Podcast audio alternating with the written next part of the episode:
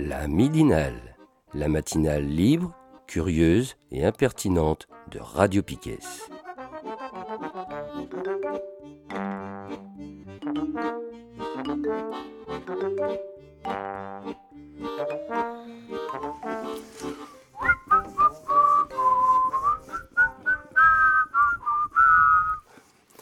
Bienvenue dans la midinale de la Radio Piquet de ce 10 avril 2023. Euh, on n'en avait pas fait la semaine dernière. hein, euh, voilà. C'est les grèves. hein, On a le droit de faire la grève aussi en ce moment chez Radio Piquet. Mais là, ce coup-ci, on est là. On est nombreux autour de la table. Malheureusement, pas nombreuses, mais nombreux. Donc, on va avoir Salut Pedro à la technique aujourd'hui. Salut Il y a Asgar qui est de retour parmi nous euh, derrière les micros. Salut. Kevin qui se finit de se préparer. Salut. Et Nico qui est déjà tout à fait attentif, prêt à démarrer. Et moi-même Seb qui ne vais rien faire, à part part peut-être un peu d'animation aujourd'hui. voilà. Euh, donc première partie de cette midinale, euh, habituellement revue de presse. Euh, je sens que Nico est prêt là à démarrer. Il voulait nous parler des, des retraites, la réforme de la retraite. Ouais, hein. Je ne sais pas de quel point sur la retraite, mais il y a toujours de quoi Bah, parler pour encore. défendre la réforme. Eh ben, défendons la réforme. Défend- défendons la réforme. Non, mais il faut, que, il faut choisir son camp. hein. Euh, non, mais juste, euh, bah, c'est toujours d'actualité, la lutte contre cette putain de réforme. Euh, juste, moi j'ai lu, il y a un dossier dans le Monde Diplo de- du mois d'avril là-dessus. Et en fait, j'avais juste envie de commencer par, par vous lire des, des petites brèves de, par les médias, on va dire, euh, dominants euh, au service du capital. Ah, Parce que dans, dans le dossier du monde diplomatique, il cite, par exemple, il cite euh, un truc du Figaro. Voilà, ouvrez les guillemets. Suite à, c'était suite à, aux manifestations du 17 mars. Voilà le compte rendu du Figaro. Vous êtes prêts? une chaussée nettoyée dans le deuxième arrondissement de Paris, des commerçants sous le choc. Dans la rue des Petits Champs, deuxième arrondissement, proche des Tuileries, la chaussée a été nettoyée après les violences de la veille, mais les commerçants sont encore choqués.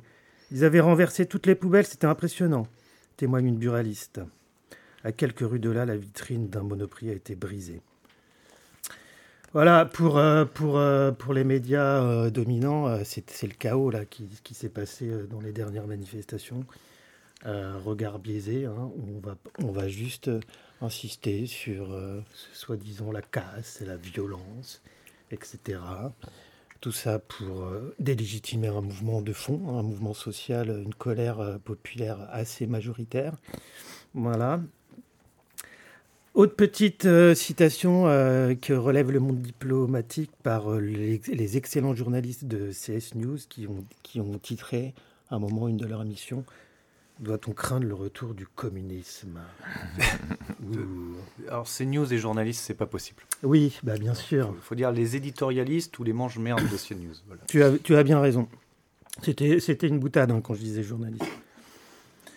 Euh, voilà, on, on continue avec un, un autre truc qui relève de l'opinion. Alors l'opinion, je sais pas c'est quoi comme journal. Je pense que c'est plutôt la voix des patrons. Ouais, c'est un journal de droite. Voilà. Alors eux qui voilà, regardez euh, ce qu'ils racontent sur euh, sur la France insoumise, la France insoumise, qui sont pas forcément des, des copains, mais, bon, bref, qui, qui sont l'opposition, on va dire, de gauche, pour le dire comme ça. Voilà ce que dit l'opinion. Le sabotage démocratique permanent opéré par la France insoumise, ce n'est pas du folklore trotskiste ni une nostalgie jacobine désuète, c'est un travail de sape, méthodique, systématique, idéologique. Il faut prendre au sérieux la manière dont la France insoumise, et avec elle une partie complice de la NUPES, Nouvelle Union Populaire Écologique et Sociale, sabote nos institutions. Pour la gauche radicale, la fatigue démocratique et l'impopulaire réforme des retraites sont l'occasion de tester grandeur nature cette insurrection citoyenne rêvée par Jean-Luc Mélenchon. Son programme, le chaos. Sa politique, la terreur. C'est ouf, hein? Bah, Quelque part, ils sont, ils sont non, c'est sur une autre réalité, euh, ces gens-là. Mais... Non, c'est pas ouf. Ça fait deux semaines qu'ils ont opéré un virage, euh, le gouvernement, avec une droitisation ultra sévère de Alors, leur tu dis deux semaines, moi j'ai l'impression que ça fait 30-40 ans hein, que la droitisation euh, du, monde politique a lieu. Ouais, mais là je trouve Et la rhétorique de la terreur, elle, elle est pas neuve, je veux dire, c'est une vieille rhétorique des gouvernements et de leurs complices dans les médias ou dans les universités, etc. Inventer un ennemi, quoi, l'ennemi intérieur, etc qui viendrait saper les institutions, c'est vieux comme, euh, comme Mathusalem. Voilà. Ça permet de, ça permet de simplifier les choses et puis de ne pas parler vraiment des causes sociales, politiques euh, qui, sont, qui, sont, euh, quoi, qui sont vraiment quoi, derrière tout, tout, le mécontentement populaire. Quoi. Je veux dire, hop, dénigrer ça de manière super, super simpliste super super euh, stigmatisante c'est bon bref c'est une méthode euh, c'est une méthode classique quoi. Ouais ouais je suis en phase mais j'ai quand même trouvé tu vois qu'il y avait tu vois pour revenir sur ce que tu disais c'est après Sainte-Soline en fait moi j'ai trouvé qu'il y a eu une montée en puissance tu veux du discours euh, de ouf qu'on voit dans tous les médias dominants quand tu regardes un peu des extraits de BFM ou CNews ou tous les endroits où les, ces gros cons du gouvernement ils interviennent enfin tu vois enfin je ne sais pas si quelqu'un a regardé le compte-rendu de la commission euh, d'enquête qu'il y a eu là sur Darmanin suite à Sainte-Soline. Moi, je me la suis cogné. Enfin, quand tu vois le discours de Darmanin sur euh, la France insoumise et tout ça, la Ligue des droits de l'homme, on a quand même franchi une étape encore. Enfin, moi, je trouve qu'il y a encore une étape de franchie. Il y avait déjà une diabolisation de la France insoumise, mais en, enfin, en parallèle, si tu moi j'ai un, collègue qui m'a parlé de ça la semaine dernière. Il m'a dit bah, tu prends le. Enfin, si les gens ils prenaient le programme des présidentielles de Mitterrand en 81 et le programme de Mélenchon, là, aux dernières élections présidentielles, bah, le programme de Mitterrand, il était bien plus extrémiste de gauche, limite, dans certains trucs, que celui de Mélenchon maintenant. Quoi. Donc, euh, bon, on a la mémoire courte comme d'hab. Oui, puis la, la rhétorique euh, du terrorisme intellectuel, c'est une euh, vieille rhétorique d'extrême droite. Et, le fait qu'elle soit réactivée là, dans les discours par Darmanin, c'est pas pour rien. Quoi. Là, le billet de l'opinion, il était plus sur sur le côté robespierriste. Euh, et, euh, euh, derrière, derrière l'insurrection, vous aurez Robespierre. Quoi, mais bon, on est toujours dans cette, dans cette logique de la peur. Quoi. Enfin, c'est c'est ou le parti de l'ordre ou le chaos. Quoi. Enfin, une vieille rhétorique qui, avait, qui avait joué à fond en 68, mmh. enfin, qui, qui est tout le temps à l'œuvre et qui joue toujours à fond dans dans la condamnation des violences en manifestation, ce genre de choses. Quoi. Enfin, c'est, Peut-être que euh, s'il y a une nouveauté euh, du côté, euh, on va dire, discours et, attitude du gouvernement et, on va dire de la présidence Macron, c'est dans une radicalité qui est soi-disant au, service du bien-être général pour des questions économiques. Parce qu'il s'appuie sans arrêt sur ça il faudrait faire, euh, il faut faire des économies, euh, c'est une question budgétaire, c'est une question technique, nanana. Au nom de la technique, en fait, on en vient à, avoir une attitude autoritaire, hein, euh, clairement très très autoritaire sur tous les plans. C'est peut-être ça la nouveauté, j'en sais rien. je ne sais pas, c'est une hypothèse que je fais en, ayant lu des, textes sur le néolibéralisme. Euh, voilà, une phase, une nouvelle phase du capitalisme qui va s'appuyer sur le côté technique des mesures qui seraient nécessaires pour des raisons techniques, pour des raisons purement, comme si l'économie était quelque, complètement à part du, politique et du social. Et pour ces raisons-là, eh ben voilà, toute contestation de, de mesures prises serait complètement déjà délégitimée. Bon. Oui, c'est dans le discours dominant de toute façon. Puisque, enfin, quand tu as un ministre de l'Intérieur qui te dit qu'aller faire des manifestations spontanées, c'est illégal, quand euh, tu vois les systèmes de NAS, enfin, qu'on a déjà parlé à tout ça, en fait, de toute façon, tu vois bien que le seul truc qui leur reste maintenant pour légitimer ce qu'ils sont en train de faire, c'est la violence. Donc, euh, bon, voilà. Oui, et pour le coup, on n'a pas l'impression qu'ils sont très imaginatifs. Hein. Non, je veux dire, on recycle euh, les vieilles techniques qui, qui sont celles de la répression et on ne voit pas grand-chose poindre à côté, euh, De Gaulle euh, et son petit voyage à Baden-Baden en allant euh, voir Massu avait au moins une certaine inventivité. Quoi. Enfin, là, on se demande qui est-ce qu'il va trouver pour remplacer Massu. Quoi. Enfin... Je continue avec, parce qu'il y a une autre petite brève du monde diplomatique à la suite là, de, la citation de l'opinion. Il continue en, disant ça. Donc là, c'est le journaliste de du monde diplôme hein, qui continue. Donc, en attendant le retour du communisme et l'instauration de la terreur mélanchonienne, les actionnaires des grandes entreprises mondiales ont récolté en 2022 plus de 1500 milliards d'euros de dividendes, soit plus que la richesse produite au cours de la même année par l'Espagne. Selon les économistes euh, Isabella Weber et Evan Wassner, le taux de profit des entreprises américaines a battu un record datant de 1945 en 2022.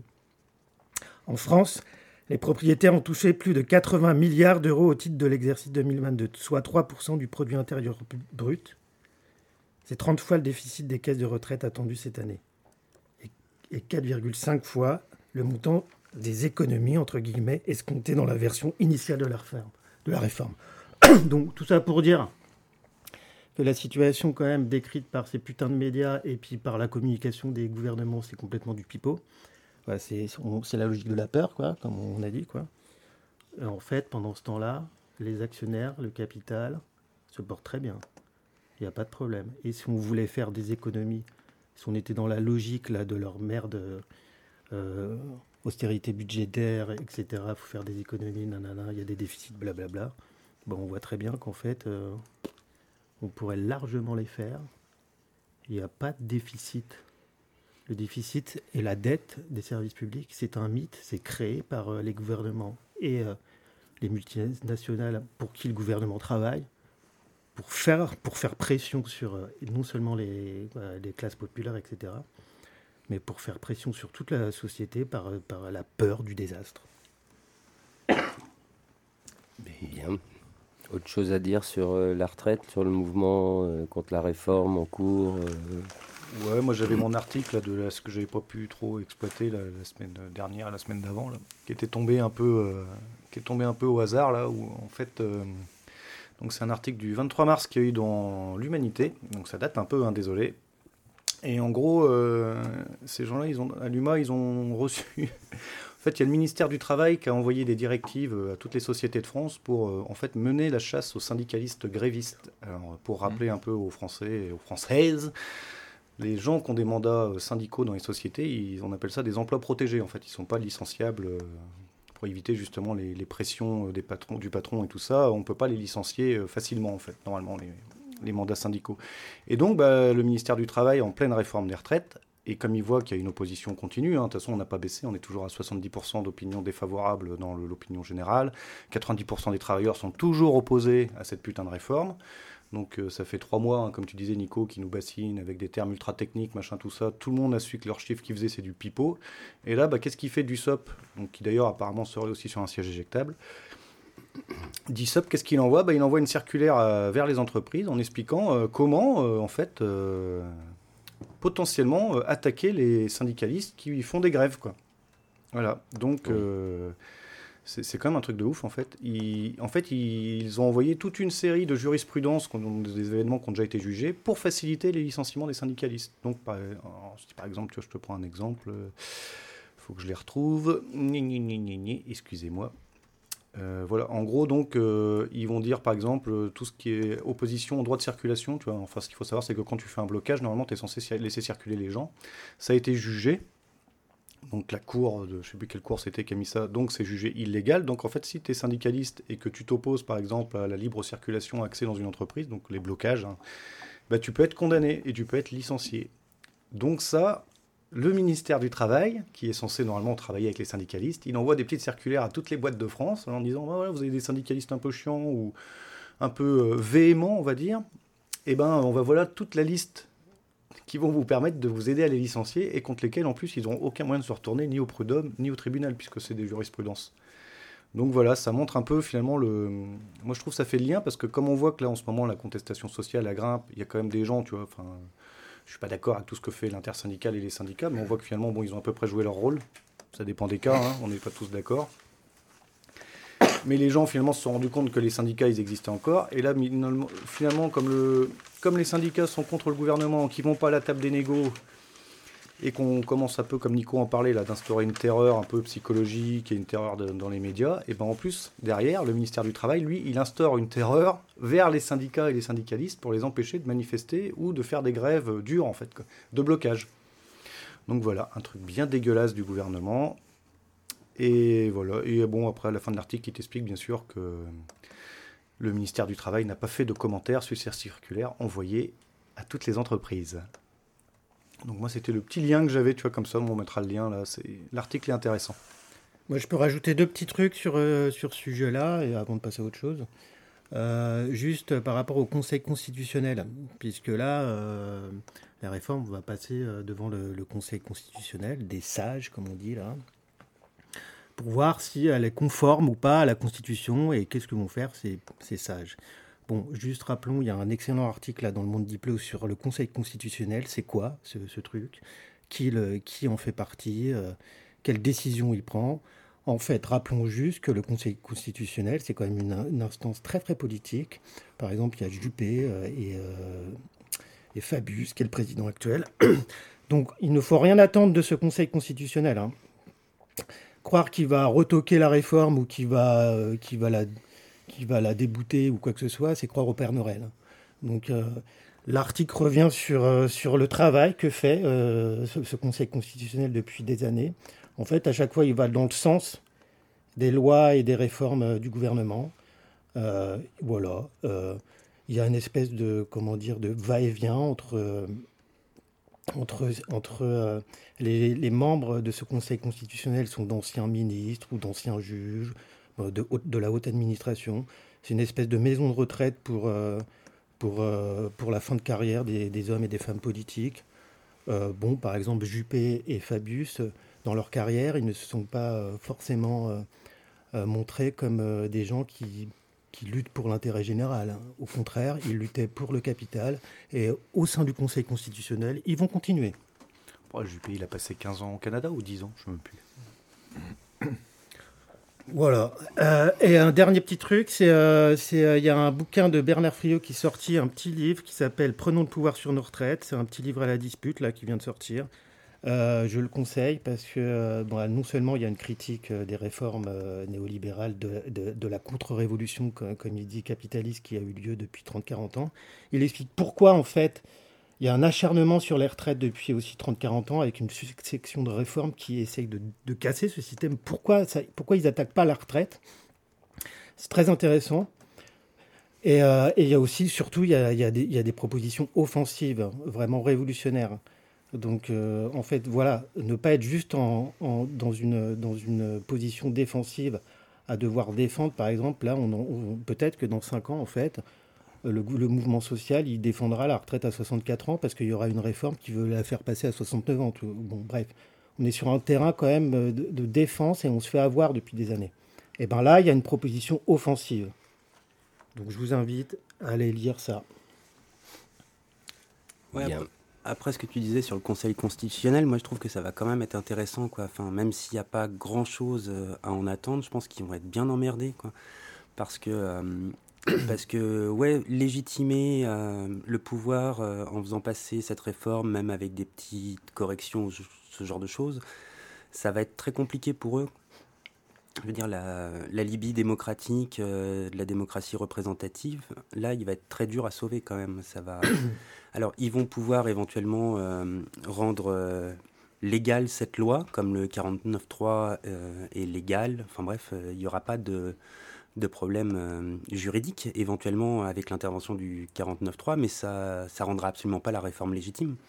Et, et en gros, le Conseil constitutionnel ne peut pas, en effet, euh, rejeter, euh, rejeter cette réforme en bloc, parce que ce serait une véritable crise de la cinquième, et il n'y a aucun lieu de penser que qu'ils vont faire ça, quoi. Enfin, ce serait aberrant. malgré tout, pour sauver l'institution politique avec ce type de passage très autoritaire, ça va être particulièrement compliqué, je pense. À suivre, on verra bien. Après, le Conseil constitutionnel, il a, tellement fait passer des choses euh, ces dernières années. Tu vois, par exemple, si on parle juste euh, des lois sécuritaires, des états d'urgence exceptionnels ou permanents, qu'est-ce qu'il a fait? Rien. Du coup, est inscrit dans la loi des dispositifs qui restreignent les libertés euh, en tout genre depuis des années et ça passe crème.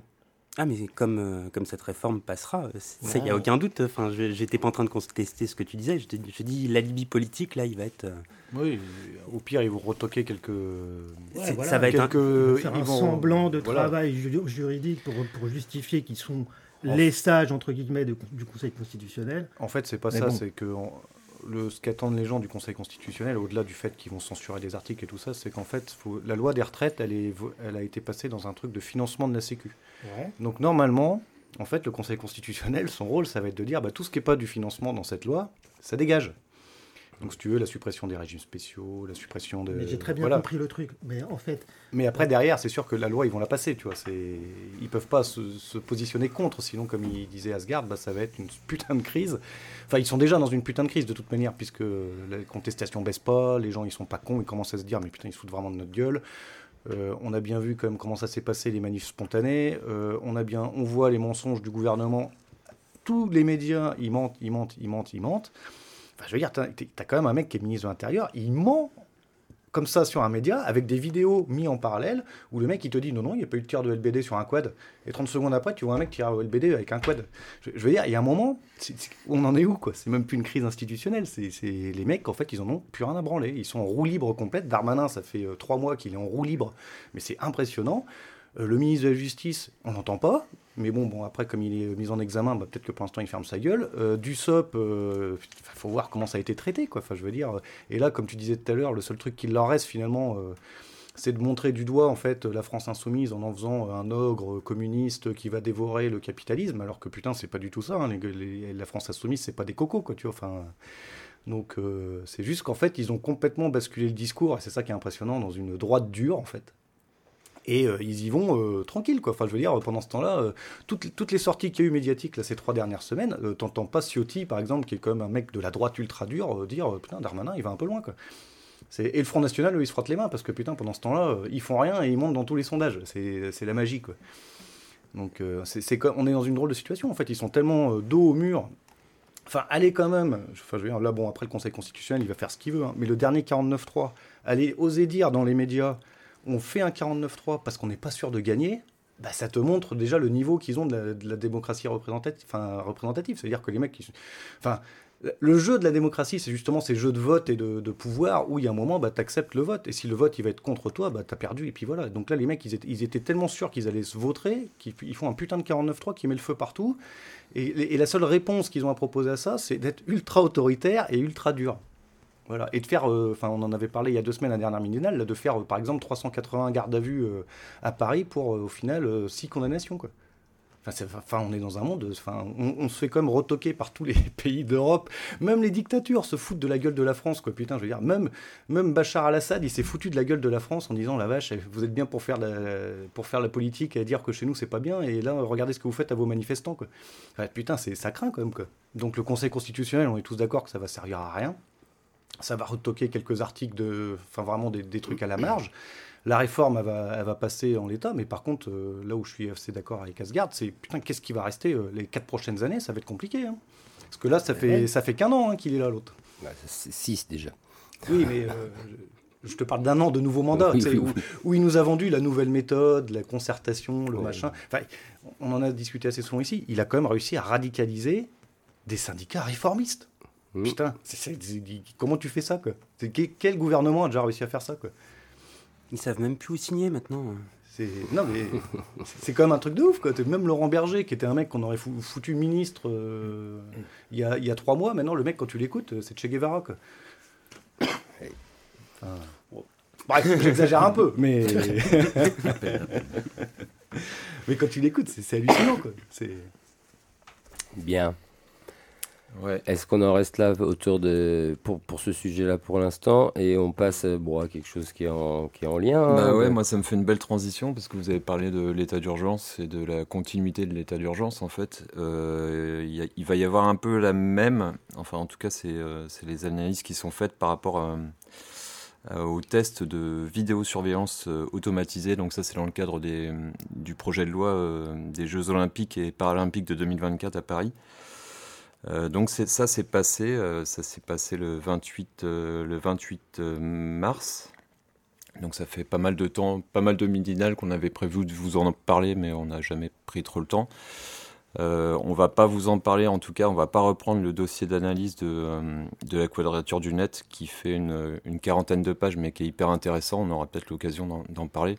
Donc ça, c'est vraiment une analyse sur comment, enfin, ce que c'est que la, la vidéosurveillance automatisée, comment est-ce que ça fonctionne, ce que ça, euh, ce que ça engendre en fait, euh, enfin comment ça marche, qui l'utilise, euh, quelles boîtes sont, quelles boîtes sont, là-dedans, etc. Là, on va plutôt s'attaquer à un, un, article qui est paru, qui a été co-rédigé par la Quadrature et, et le site de surveillance des multinationales, l'Observatoire des multinationales dont on avait déjà parlé au moment de quand on avait parlé de Primark. Donc ce site-là, je, le redis, hein, il est hyper intéressant. je crois que c'est multinational.org. Euh, voilà. Et donc euh, qui signe un, article euh, plutôt sur comment est-ce que comment est-ce que cette loi est passée et, pourquoi est-ce que ça a été hyper facile de la faire passer. Et l'article s'appelle Vidéosurveillance biométrique derrière l'adoption du texte, la victoire d'un lobby. Donc je rappelle, co-rédigé, co-publié par l'association La Quadrature du Net et l'Observatoire des multinationales. Euh, donc la, semaine dernière, l'Assemblée nationale a adopté le projet de loi. Donc la semaine dernière, en fait, c'était euh, ça, c'est un article qui date du 5 avril, donc on parle bien du 28 mars. L'Assemblée nationale a adopté le projet de loi relatif aux Jeux olympiques et paralympiques de 2024.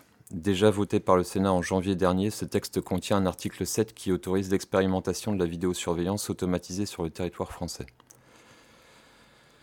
La vidéosurveillance automatisée, qu'on appelle VSA, est un outil de surveillance biométrique qui, à travers des algorithmes couplés aux caméras de surveillance, détecte, analyse et classe nos corps et comportements dans l'espace public pour alerter les services de police et faciliter le suivi des personnes.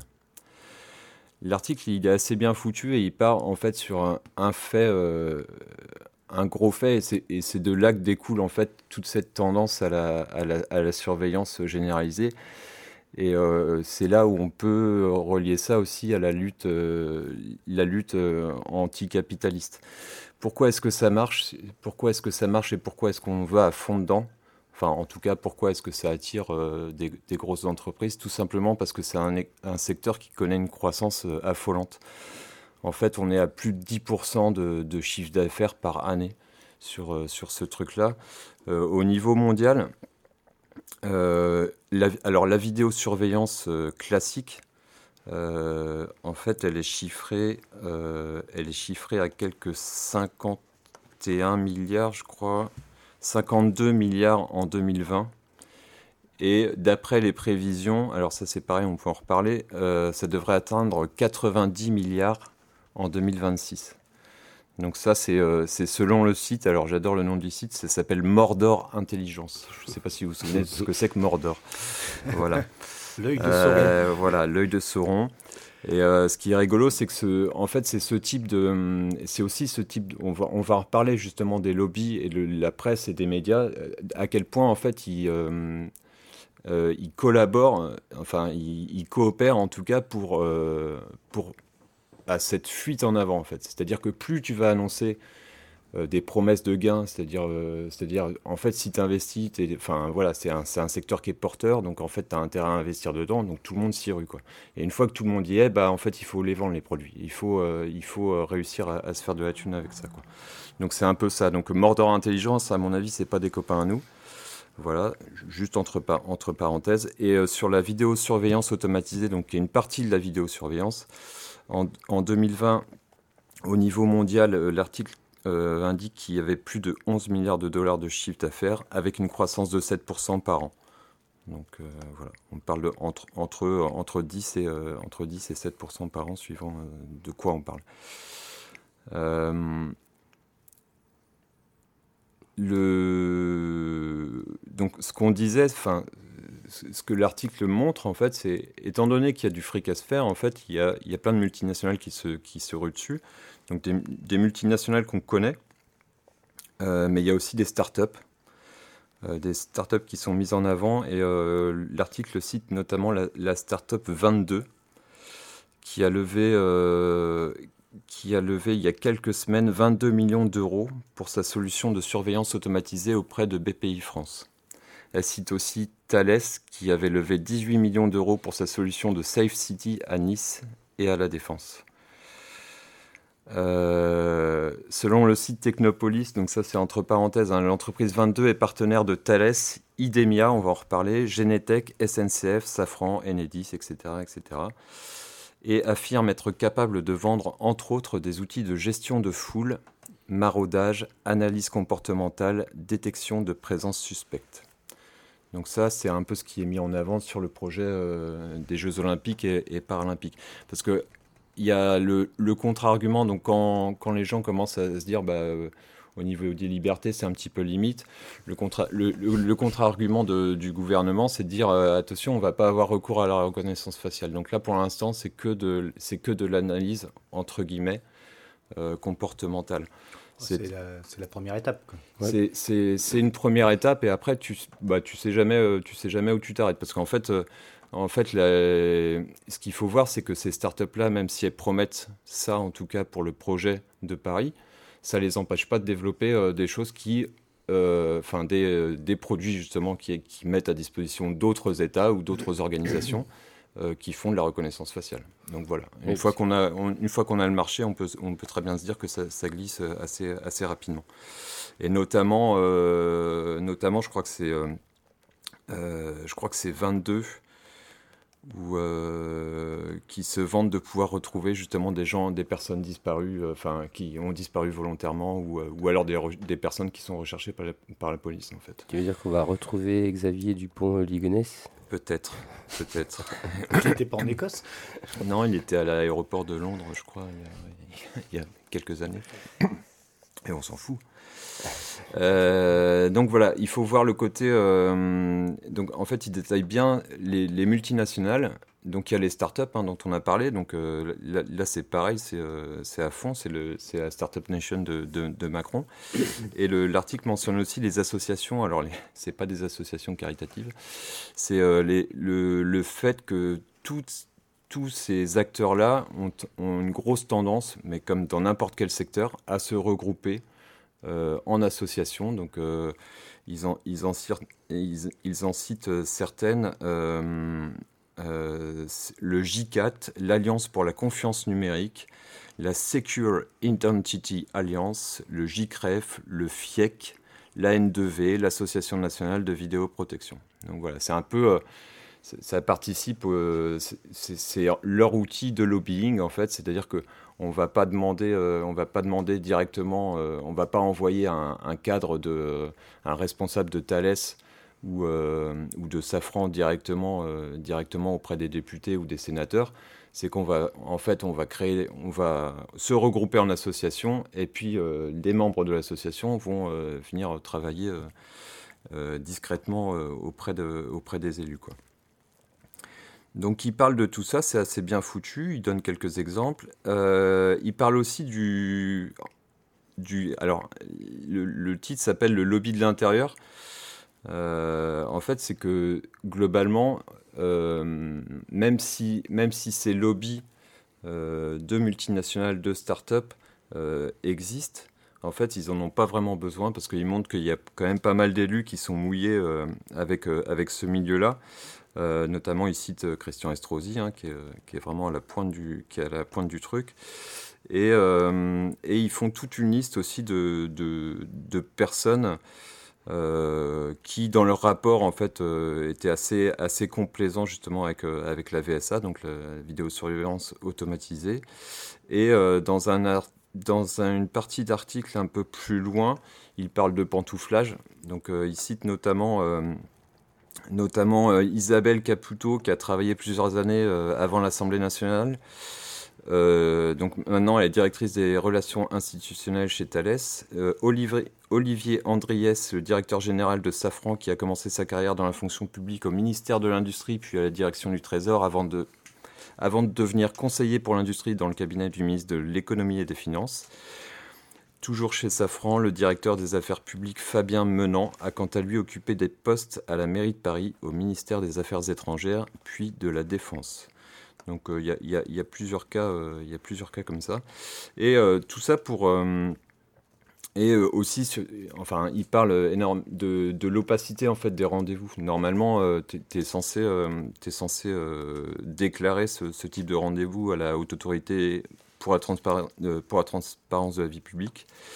Et en fait, en gros, ils disent, nous, on n'a aucun détail sur ils disent bah, telle personne de chez Safran ou telle personne de chez Thales a rencontré un ministre ou un, ou un directeur de cab ou euh, une personne du cabinet, mais ils, ne citent jamais la personne. Et euh, en gros, ils disent en 2022.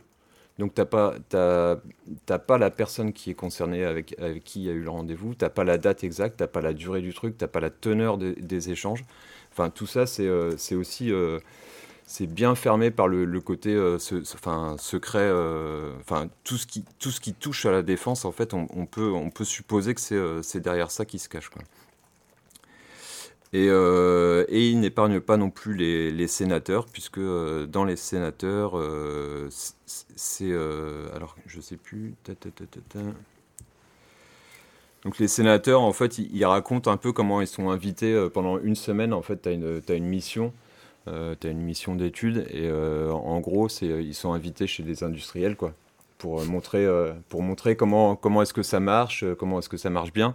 Et ce que relève l'article, c'est que en fait, jamais les, enfin, jamais les sénateurs n'ont entendu, n'ont entendu d'associations justement de, respect, des, respect des droits de l'homme, ou, plus des associations qui sont sur ces questions-là du, du numérique, type la quadrature du net. Quoi. Donc voilà. Donc euh, en fait, il conclut en disant que bah, c'est un peu logique qu'il y ait eu une adoption, puisque de, toute façon, le projet a été vendu d'avance depuis des années. Euh, depuis des années par euh, des députés et sénateurs qui étaient déjà conquis ou qu'on a, ou qu'on a conquis. Enfin, le travail de lobbying a, bien été fait. Quoi. Et dedans, dans ces sénateurs-là, enfin, dans ces, dans ces députés-là, il y a notre camarade l'arseneur, qui, euh, en fait, là, je suis allé revoir là, sur, sa fiche de l'Assemblée nationale. En fait, il a participé à, six votes. Là, en, un mois et demi, il a participé à six votes sur 310 euh, à l'Assemblée nationale, et dont, euh, dont celui-là où, il est, où il est pour l'ensemble l'ensemble de, de, la loi. Six votes sur 310. Ouais. C'est bien son taf, celui-là. Il négocie chez, sa place chez Thalès en fin de en fin de mandat. Et, euh, il est payé 6 votes sur 310, ça fait quand même pas cher. Et bah, ben, ça fait, pas beaucoup. Alors, euh, alors, les mauvaises langues vont me dire ouais, mais t'as pris exprès une période où il n'était pas là. Euh, je sais pas, il était peut-être euh, malade ou je sais pas quoi. Je sais pas, il est élu pour aller voter, non, soi-disant à l'Assemblée. Au moins ce truc-là, quoi. Enfin, ouais, ouais. Enfin, je sais pas, ouais. Donc il y avait ça, et puis bah, je sais pas, Asgard, t'avais un truc.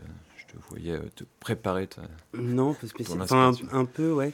Euh, non, c'était, ça me faisait juste penser que euh, bah, ce, euh, ce, lobby, c'est une vieille tradition bretonne. Hein, je veux dire, Idemia, mm. c'est une boîte qui a vitré.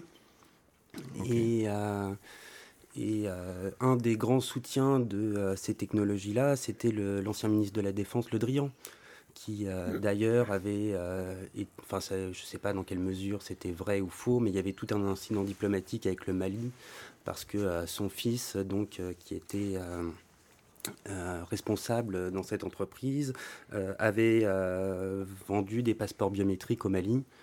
Et il y avait eu le Mali au moment de, du conflit pour le départ de la France avait dénoncé des prises d'intérêt justement de, du fils Le Drian et ça avait fait tout un ramdam. Mais Idemia, de toute façon, c'est, euh, je sais plus, il y en a deux euh, des boîtes. Alors je, je crois qu'il y avait un autre nom de Thales, mais c'est peut-être un, sous-groupe euh, dans ces histoires de passeports biométriques. Mais c'est un des grands pourvoyeurs en Afrique de ces technologies-là. Enfin, la France, pour légitimer les dictatures, euh, et euh, pour euh, vendre des modèles démocratiques viables, vend ces technologies-là en disant que c'est un outil démocratique.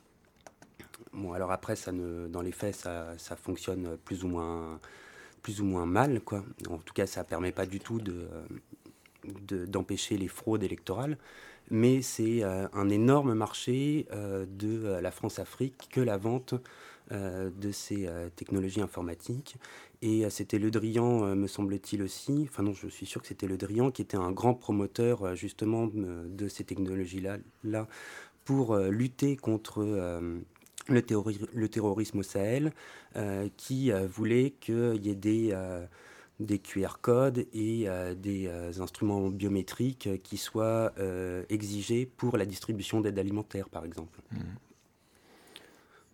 Soi-disant pour éviter que les terroristes puissent manger.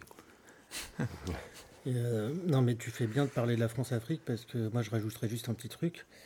Euh, toutes ces technologies euh, de vidéosurveillance, biométrie, drone, etc., font partie d'une politique plus globale européenne concernant les flux migratoires. Et en Afrique, alors, en Tunisie, en Libye et d'autres, quoi la politique européenne est, de faire ces pays-là les nouvelles frontières de l'Europe. Et là, ils vont euh, non seulement euh, utiliser tous les outils qu'on a dit là, ils vont les tester. Et, tu, l'as dit, Asgard, ça va légitimer après des régimes souvent durs et autoritaires où la, torture est pratiquée. Hein. Donc euh, voilà. Cette, cette, histoire de, lutter contre les flux migratoires, c'était un des grands arguments qui était avancé. C'est-à-dire on a besoin de recenser les populations. le passeport biométrique ou tous ces mécanismes d'identification biométrique nous permettent euh, de traiter euh, les flux migratoires en avant.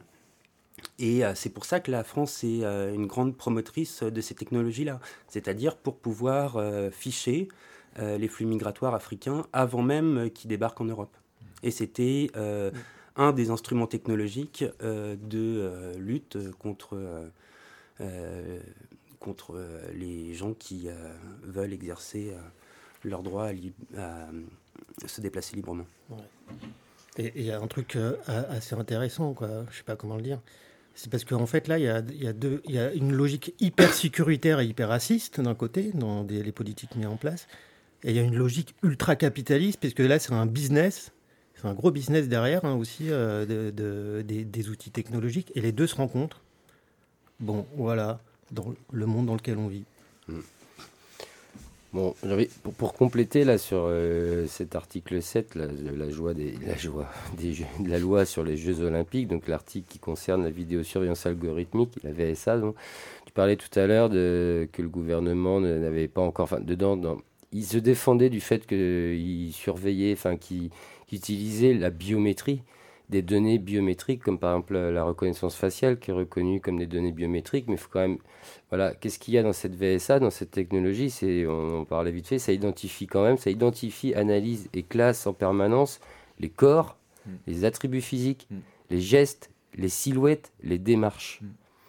Donc si ça c'est pas euh, des, des, données biométriques, c'est quand même euh, voilà, on essaye de, enfin ça avec tout ça. Et alors avec des algorithmes. Moi, je serais curieux de voir comment ça fonctionne, tout ça, comment tu arrives à différencier les gens avec ce genre de truc. Eh ben, c'est comme, euh, tu vois, on pourrait en parler aussi, mais là, ça peut on va peut-être déborder un peu. Euh, les fameuses euh, nouvelles technologies là, qui ont été. alors, est-ce que ça a commencé à Sainte-Soline Je sais pas. Du traçage, là? Avec, ah. euh, avec les peintures, quoi. Avec les peintures, euh, c'est des. je suis tombé sur l'article. Les c'est des. Je suis en train de chercher le terme, j'avais l'article. C'est des peintures UV. Ouais, des, voilà, des, avec des. Enfin, c'est des peintures UV qui se révèlent avec euh, des lampes ultraviolets. Des, nouvelles, voilà, ça s'appelle un produit de marquage codé, les PMC. Attention, c'est la nouvelle arme que déploie le gouvernement. Il y a quand même eu déjà des cas, donc ils disent qu'avec ça, c'est super, ils vont super bien pouvoir tracer les gens. Le but, c'est de vous tracer avec une couleur un truc que vous, vous ne voyez pas, qui peut changer de couleur dans le temps. Donc ils savent à quel moment ils ont utilisé telle ou telle couleur, comment elle évolue. Donc soi-disant qu'avec ça, avec une lampe à UV derrière, ils peuvent savoir à quel moment vous étiez, à quel endroit. Et là, il y a quand même un, journaliste qui travaille entre autres pour... Euh, alors pour qui il travaillait Je crois qu'il travaillait un peu pour Le Monde et France Télé, ce journaliste qui a fini par faire de la garde... Non, le Monde et Radio France, pardon, qui a fini par faire de la garde à vue parce qu'ils ont trouvé des traces sur ses mains et cette technologie qui avait l'air soi-disant fiable, ils ont quand même avoué que bah, en fait, ça met 5 minutes à sécher et qu'en fait, les traces qu'ils ont retrouvées sur ce journaliste pouvaient être dues à un transfert entre bah, de quelqu'un qui aurait été marqué au préalable et que lui aurait pu toucher ou quoi que ce soit. Donc bon, c'est super technologie. si tu mets à toucher les terroristes, c'est que tu en es un moitié. Après, euh, il y avait je pense qu'on a lu le même article, il y avait une phrase qui était vachement affligeante, je crois, dans cet article, c'était l'OPJ qui disait à un moment, ils vont pas vous lâcher, c'est leur nouveau jouet. Oui, c'est ça, leur nouveau joujou. Bah, on pourra vous mettre l'article, ça c'est un article qu'on retrouve sur le site reporter.net qui se nomme Sainte-Soline, les autorités pistent les manifestants grâce à un produit invisible.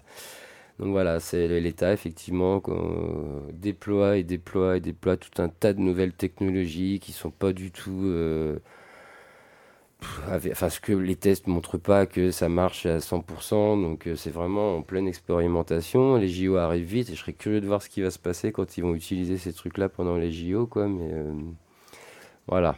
Bon, bref, tout est, tout est fait pour qu'on en envoie encore de plus en plus en garde à vue, pour te dégoûter d'aller en manifestation, pour euh, te ficher un peu plus. De toute façon, on sera bientôt 50 millions de fichiers S en France, quoi. Donc, voilà. Ça va être bien. Ça va être bien.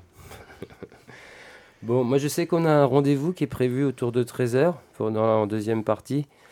Euh, ce que je propose, c'est que pour euh, bah, qu'on déborde pas trop et que la personne puisse nous appeler, on puisse euh, peut-être faire une petite pause musicale pour conclure cette première partie. Vous en dites quoi, messieurs? On fait ça, on envoie la, pause musicale que, proposée par notre grand DJ Pedro Fiasco. Alors, on va s'écouter Startup National tiens, de Gwendoline et ses politiques, les vents passent. Et on se retrouve juste après donc, pour la deuxième partie de cette mini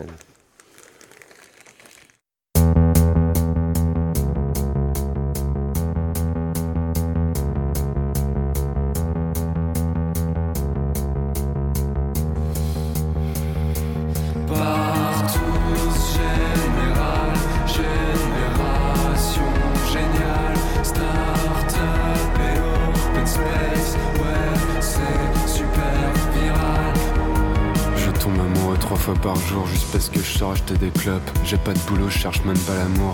Je vis de mon temps en LAN et en coop. Ouvre tes yeux et regarde-nous. Qu'est-ce que tu vois? Lève-toi, va te coucher, fais du sport, tu vas manger. Mais un deuxième réveil, rate le premier, prends ta douche, va t'habiller. Ticket de bus, bonjour, au revoir, t'as pas le temps pour un regard. Croise plein de monde, mais reste seul.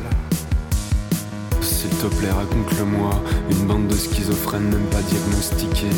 Sans réfléchir, on veut faire bien devant les parents. Ça rêve d'argent et de bonheur et même d'enfants pour descendance. Comme des pilules, fais pas la gueule, prends l'autoroute, t'es déjà en retard. Crasse-toi la barbe et crève tes stars. Joue avec des lames de rasoir. Pleure avec tes larmes de tocard.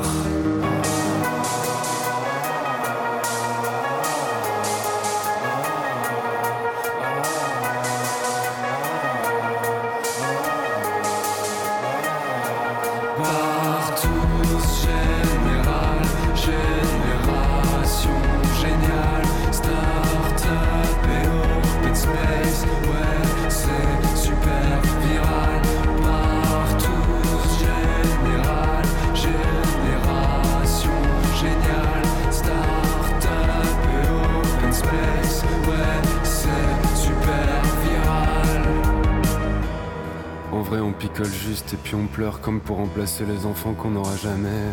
Tes yeux, tu les ouvres peut-être même juste quand tu t'endors. Au carreau la jouer, c'est toi la star, connard.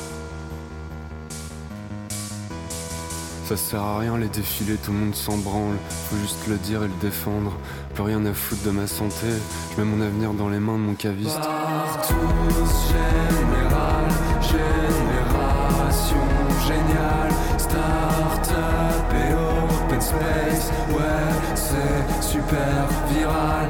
Partout, général, génération géniale, start-up et open space. Ouais, c'est super viral.